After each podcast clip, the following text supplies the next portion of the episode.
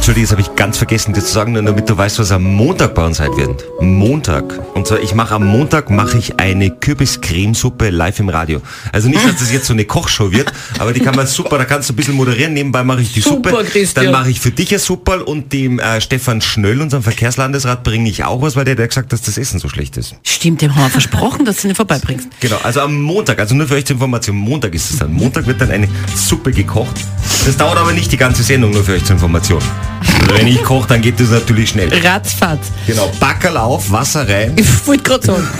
Gut, ne, geschmackig. Das ist dann am Montag. Allerdings heute ganz wichtig, wir müssen ja trainieren. Täglich. Also, ja, und zwar, das ist ganz wichtig.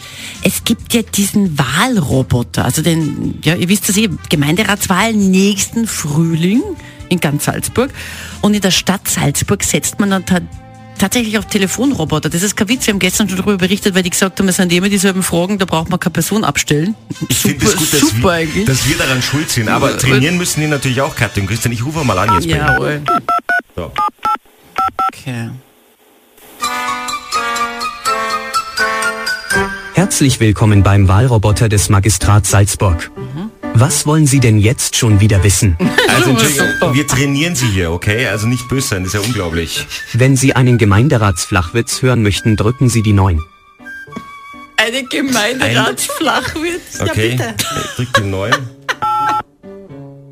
Wie nennt man einen Salzburger Vizebürgermeister, der Katzen mag? Wie Bitte nennt man einen Salzburger Vizebürgermeister, der Katzen mag? Bernhard Miauinger. Miauing. Ich gehe jetzt dann noch auf die Schranne und trinke dort ein lecker Pilz. Na, wenn, dann ist dieser Seiter. Oh Gott.